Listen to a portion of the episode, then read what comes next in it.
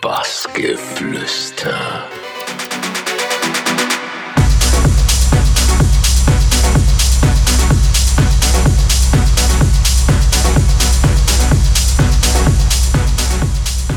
Hi Leute, hier ist Klangkünstler und ihr hört Bassgeflüster.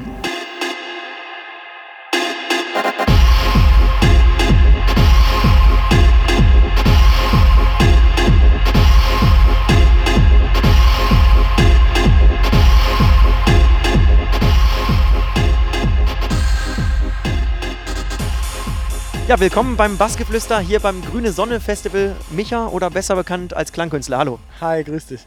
Du bist ja ursprünglich aus Füssen im Allgäu, bist aber immer zum Feiern nach München gefahren. Was hat dich denn daran so begeistert oder warum bist du immer nach München gegangen? Also zuerst war, war ich in der einzigen Dorfdisco, die wir in Füssen immer hatten. Aber das war dann recht langweilig auf Dauer. Und dann, ja, ich weiß nicht, dann war ich 18 und dachte mir, okay, jetzt kann man mal nach München fahren. Und dann bin ich irgendwie in das Harry Klein reingestolpert, in das alte Harry Klein. Ich, weiß, ich wusste nicht, was diese Musik da ist, aber ich fand es ganz geil. Ja, und dann habe ich halt auch München total lieben gelernt und dass da natürlich mehr los ist, war eh klar davor auch schon, ja. Ja, was hat dann dieser Abend mit dir gemacht oder ich sag mal diese Zeit? Ja, es hat mich auf jeden Fall da so ein bisschen in diesen Bann gezogen, auf jeden Fall. Ich habe einfach äh, irgendwie Interesse halt an der Musik entwickelt und generell einfach nach Musik zu suchen und so weiter. Ja, das ist ja in so Kommerzdiskus, da läuft immer die gleiche Musik und das, die Tracks, die da liefen, kannte ich alle nicht. Dachte ich mir so, cool, ich will auch mal Tracks finden, die ich nicht kenne irgendwie, die nicht im Radio laufen. Ja, und so hat das ein bisschen angefangen. Nach der 11. Klasse hast du dich entschieden, ja von Füssen wegzugehen, Schule quasi abgebrochen und hast dann aber gesagt, du möchtest eine Ausbildung machen als Hotelfachmann. Warum? Ähm, also ich hatte meine mittlere Reife, das war mir schon wichtig auf jeden Fall, dass ich die habe. Und ich wollte einfach mit beiden Beinen im Leben stehen. Ich wollte ausziehen von zu Hause, ich wollte Geld verdienen und äh, für mich selbst sorgen können, so blöd gesagt. Ähm, und ja, deswegen habe ich dann eine Ausbildung angefangen. Und ähm, das mit der Gastronomie hat sich so ergeben, weil meine Familie eigentlich auch aus der Gastro kommt. Und ähm, ja, das macht mir, hatte mir auch Spaß, Spaß gemacht auf jeden Fall. Jetzt ist es so, du hast dann ähm, aber doch auch wieder den, den Weg zur Musik einfach äh, gefunden. Du hast sogar ein eigenes Label gegründet, Zuckerton Records. Das hast du 2011, glaube ich, gegründet und 2014 aber dann, ja, zum, ich weiß nicht, ob man sagen kann, eingestampft, aber zumindest kam dann nichts mehr. Warum? Das ist eine gute Frage. Also gegründet habe ich es einfach, weil ich mir dachte, es ist cool, irgendwie noch eine eigene Plattform zu haben. Und ich war, ja, also ich hatte jetzt auch nicht so viel Kontakte zu größeren Labels, sondern denkt man sich, ähm, kann man erstmal selbst machen. Und ich hatte dann auch so ein paar Producer-Freunde auf Soundcloud. Da war auch das Netzwerk auf Soundcloud noch sehr groß so und sehr persönlich. Äh, und dann hat das irgendwie sich alles so, dann hat irgendwie alles ganz gut zusammen harmoniert. Ja, eingestampft. Ich glaube, das ist eher ausgelaufen, ähm, weil sich mein Sound so ein bisschen verändert hat und ich dann auch mit dem Namen oder mit den vorigen Releases mich nicht mehr so identifizieren konnte. Ich war ja auch sehr ganz, also noch sehr am Anfang. Ich habe auch sicherlich viele Fehler gemacht ähm, und ich wollte dann einfach, wenn ich mir dachte, wenn ich es nochmal mache, dann von Anfang halt richtig machen mit der, mit der Erfahrung, die ich habe. Bis jetzt habe ich es noch nicht gemacht, aber äh, ja, ich denke immer wieder darüber nach. Also hört sich so an, als kommt da mal irgendwann wieder eins. Ja, also Bock hätte ich auf jeden Fall, aber wie gesagt, dann will ich es halt richtig machen und ähm, da muss man halt dann auch wirklich sich Zeit nehmen und braucht dann auch irgendwie noch ein Team, das alleine, ganz alleine ist ein bisschen schwierig, einfach ein, ein gutes Label zu machen. Wir haben jetzt gerade deinen, äh, ja, ich sag mal, Labelstart 2011 angesprochen. 2012 bist du nach Berlin gezogen. Und ähm, so als Grund hast du mal mit angegeben, es war wohl ein Abend im Ritter Butzke, der dich wohl völlig in deinen Bann gezogen hat. Was ist da passiert? Sehr gut recherchiert auf jeden Fall. Ähm, ja, also ich habe da aufgelegt, also nicht in der Ritter Butzke, sondern in einem komischen Club, der, glaube ich, selten da elektronische Musik gemacht hat. Aber es war für mich natürlich das Größte, irgendwie in Berlin auflegen zu dürfen. Und die Crew, die mich gebucht hatte, äh, nach Berlin, meinen ersten Berlin-Gig, ja, die meinten dann so, ja, lass mal noch in den anderen Club gehen. Und dann bin ich irgendwie um 9 Uhr morgens in die Ritter Butzke gegangen und ich musste um 10 Uhr zum Zug. Und ich bin da rein und alle waren noch voll am Tanzen und die Laune war voll gut. Und dann haben wir da andere Leute getroffen, die davor noch auf der Party bei uns waren. Und ähm, das hat mich echt gepackt irgendwie. Also es war, es war einfach so eine gute Stimmung. Ich habe mich super verstanden mit den Leuten. Und ähm, ja, das war, das war einfach. Und auch 9 Uhr morgens in den Club zu gehen, ist, äh, war auch äh, eine neue Erfahrung für mich. komplett nüchtern. Äh, ja, das, kann, das gibt es ja sonst nicht irgendwie hier im Allgäu, dass ein Club so lange auf hat. Das hast du gut festgestellt, das stimmt. ähm, ich glaube, da hätte sonst auch der ein oder andere was dagegen. Ja, ja. Jetzt waren wir bei 2012, jetzt kommen wir äh, wieder ein Jahr weiter, 2013. Hast du Barfuß auf Wolken, ähm, ich sag mal, ja, rausgebracht?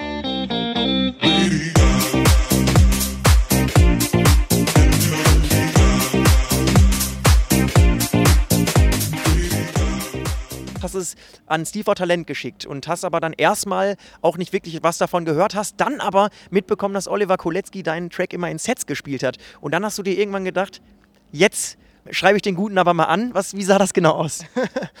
ja, das hast du eigentlich schon recht gut äh, wiedergegeben. Ja, also genau so war es. Ich habe das den, äh, dem A&A geschickt von dem Friedrich.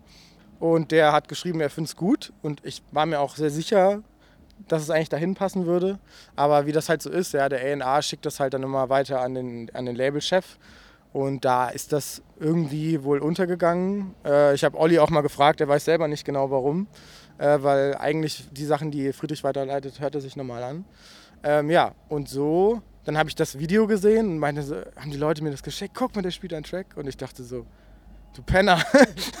Nein, also halt so spaßig gemeint. Ja, und dann aus der Situation heraus habe ich ihn halt dann wirklich echt recht plump angeschrieben, was ich normalerweise halt gar nicht gemacht habe.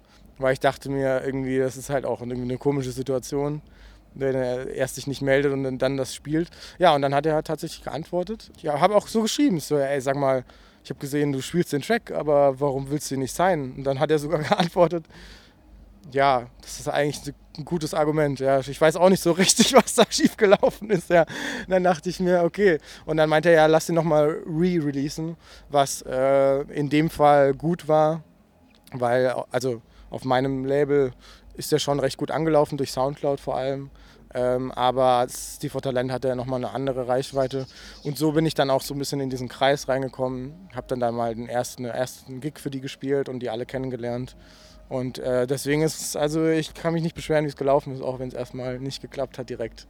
Also man kann sagen, da hat man wirklich eine Veränderung gespürt, auch was so, ich sag mal, Reichweite und äh, Gigs angeht. Ja, auf jeden Fall. Das war definitiv ein, ein, äh, ein Keypunkt sozusagen, ja, absolut.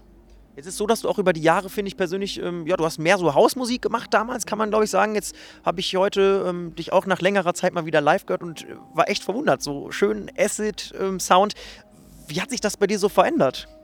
Ja, also äh, genau, also nach der Barfuß auf Wolkenzeit ging ich dann eher so Richtung Tech House. Äh, ich, ich, mag total groovige Musik, äh, viele Hi-Hats und Percussions. Ähm, ja, das habe ich jetzt so die letzten zwei, drei Jahre gemacht. Ähm, auch richtig viel Releases gehabt und auch, ja. Und dann war ich letztes Jahr beim ADE, habe ich gespielt, äh, aber ich, beim ADE, wie das so ist, geht man dann auch noch auf andere Partys.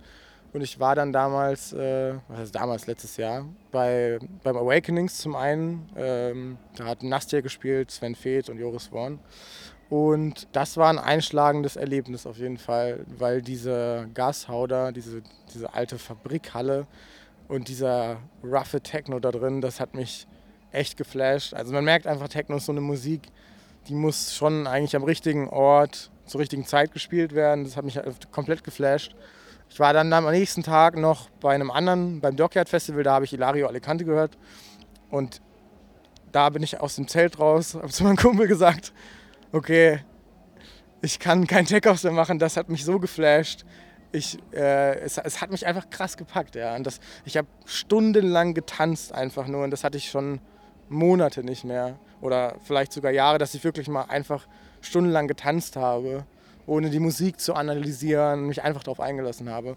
Ja, und deswegen kam das, kam das so, ja. Also obwohl eigentlich die, die diese ganzen Tech House Releases echt gut funktioniert haben und gut liefen, war es jetzt sicherlich vielleicht nicht der cleverste Move, äh, jetzt den Sound zu verändern, aber ich habe schon immer das gemacht, was mir gefällt und ähm, das mache ich halt auch weiterhin. Ja. ja. das bist halt eben du und ist auch, glaube ich, ein gutes Stichwort, weil 2014 hast du dein Album That's Me rausgebracht. Würdest du das jetzt ähm, rückwirkend anders nennen? Weil ich sag mal, ähm, das war es zu der Zeitpunkt, warst du das? Ich glaube, ein Track war zum Beispiel auch dein Geburtsdatum, wenn ich das jetzt richtig recherchiert habe. Ja, ja, also ähm, würdest du das anders nennen dann also der Plan war damals eigentlich, dass ich vielleicht jedes Jahr ein Album rausbringe, das immer That's Me heißt und die Jahreszahl dahinter steht, dass man dann irgendwie nach ein paar Jahren einfach so eine Art Chronik hat und man sieht, wie sich der Sound über die Jahre entwickelt hat. Äh, dadurch, dass es natürlich nur eins gab und man das sich dann anhört und dann denkt, that's me, dann ist es natürlich etwas verwirrend. Aber ja, also zu der Zeit war ich das und ich mag auch noch einige Tracks, die da drauf sind. Ich würde sie zwar jetzt nicht spielen, aber ähm, also ich stehe auf jeden Fall dahinter, was ich in der Zeit gemacht habe. Ja, du bist ja generell jemand, der ganz klar zu Sachen steht. Also wenn ich jetzt mal gucke, du hast früher mal live gespielt, hast dich dann aber wieder entschieden, DJ zu werden. Das machen ja viele eher andersrum und hast das begründet damit, die Musik, die ich heute produziere, ist live nicht mehr so wiederzugeben, wie ich mir ein Live-Set vorstelle und es umsetzen kann alleine. Was, was meinst du damit für Leute übersetzt, die das vielleicht jetzt nicht direkt verstehen? Ich habe live gespielt mit acht, auf acht verschiedenen Spuren. Ja, ich hatte dann eine Kickdrum, zwei Hi-Hats, zwei Hi-Hat-Spuren äh, zwei Synthesizer-Spuren und vielleicht noch eine Vocal-Spur. So, das heißt, die Musik darf nicht zu komplex produziert sein, sondern eher schlicht, also nicht, dass es wenig Elemente hat, sondern dass man es halt reduzieren kann und es immer noch nach dem Original klingt. Das ging mit der Musik damals. Dann, als ich so die, zu dieser Zeit gekommen bin, wo ich Grooving Tech House gemacht habe, der halt auf so vielen Spuren basiert. Hier ein Percussion, da ein Percussion, hier ein kleiner Effekt, hier eine kurze Snare Roll. Das sind ganz viele Elemente, die vielleicht nur ein, zweimal ganz kurz kommen, aber den Track im Ganzen ausmachen. Das ist halt live so nicht wiederzugeben. Das heißt, entweder ich hätte halt das alles über, über Bord geworfen und äh, hätte es dann live ganz anders gespielt. Das machen manche auch, aber das mag, das wäre jetzt nicht so mein Ding. Ja, oder ich hätte die Musik anders produzieren müssen, was ich ja auch blöd finde, die Musik anders zu produzieren, nur damit man sie live spielen kann. Und deswegen, äh, gerade so in diesem Tech-House-Bereich, wirst du auch kaum Live-Acts sehen, weil sich dieser Sound einfach nicht so anbietet. Ja, es gibt Live-Acts in Anführungsstrichen, die dann fast die, den ganzen Track in Ableton haben und dann vielleicht noch ein Element oben dazu spielen. Das ist aber auch der Anspruch, den ich halt jetzt nicht hätte. Ich hätte halt schon den Anspruch, dass ich mehr live mache, dass ich das live arrangiere, dass es jedes Mal anders klingt äh, und es nie, nie das gleiche ist. Und das ist einfach ähm, mit Tech House nicht möglich gewesen. Jetzt mit Techno ist es wieder anders. Ich habe jetzt auch schon überlegt, ob ich das wieder anfange, aber dadurch, dass ich erst irgendwie so acht, neun Techno-Tracks äh, fertig habe und davon erst, und auch gerade erst eine EP released habe und die ganzen anderen erst äh, gegen Ende des Jahres kommen oder nach dem Sommer, werde ich dann eher vielleicht da nochmal drüber nachdenken, weil dann die Leute auch sehen, okay, das ist die Musik, die er jetzt macht, weil jetzt gerade lege ich es nur auf und die meisten Leute kennen wahrscheinlich eher die alten Releases. Und dann kannst du ja quasi ein neues Boiler Room Set aufnehmen, oder? Letztes Jahr hast du es auch gemacht, ähm, im Watergate, glaube ich, ne? Genau. Ich meine, das ist ja auch schon eine wahnsinnige Ehre. Was hast du dir da gedacht, als die Anfrage kam? Ja, das hat sich so ergeben, dass die Talent eben die Möglichkeit bekommen hat, einen Boiler Room zu machen. Und als die, als Talent mir dann gesagt hat, dass ich einer der Künstler bin, der da spielen darf, konnte ich es nicht so ganz glauben. also ich konnte es eigentlich nicht glauben bis zum Tag, wo es passiert ist, weil es ist wirklich so, äh, ja, es ist sowas Besonderes, es ist wirklich eine Ehre.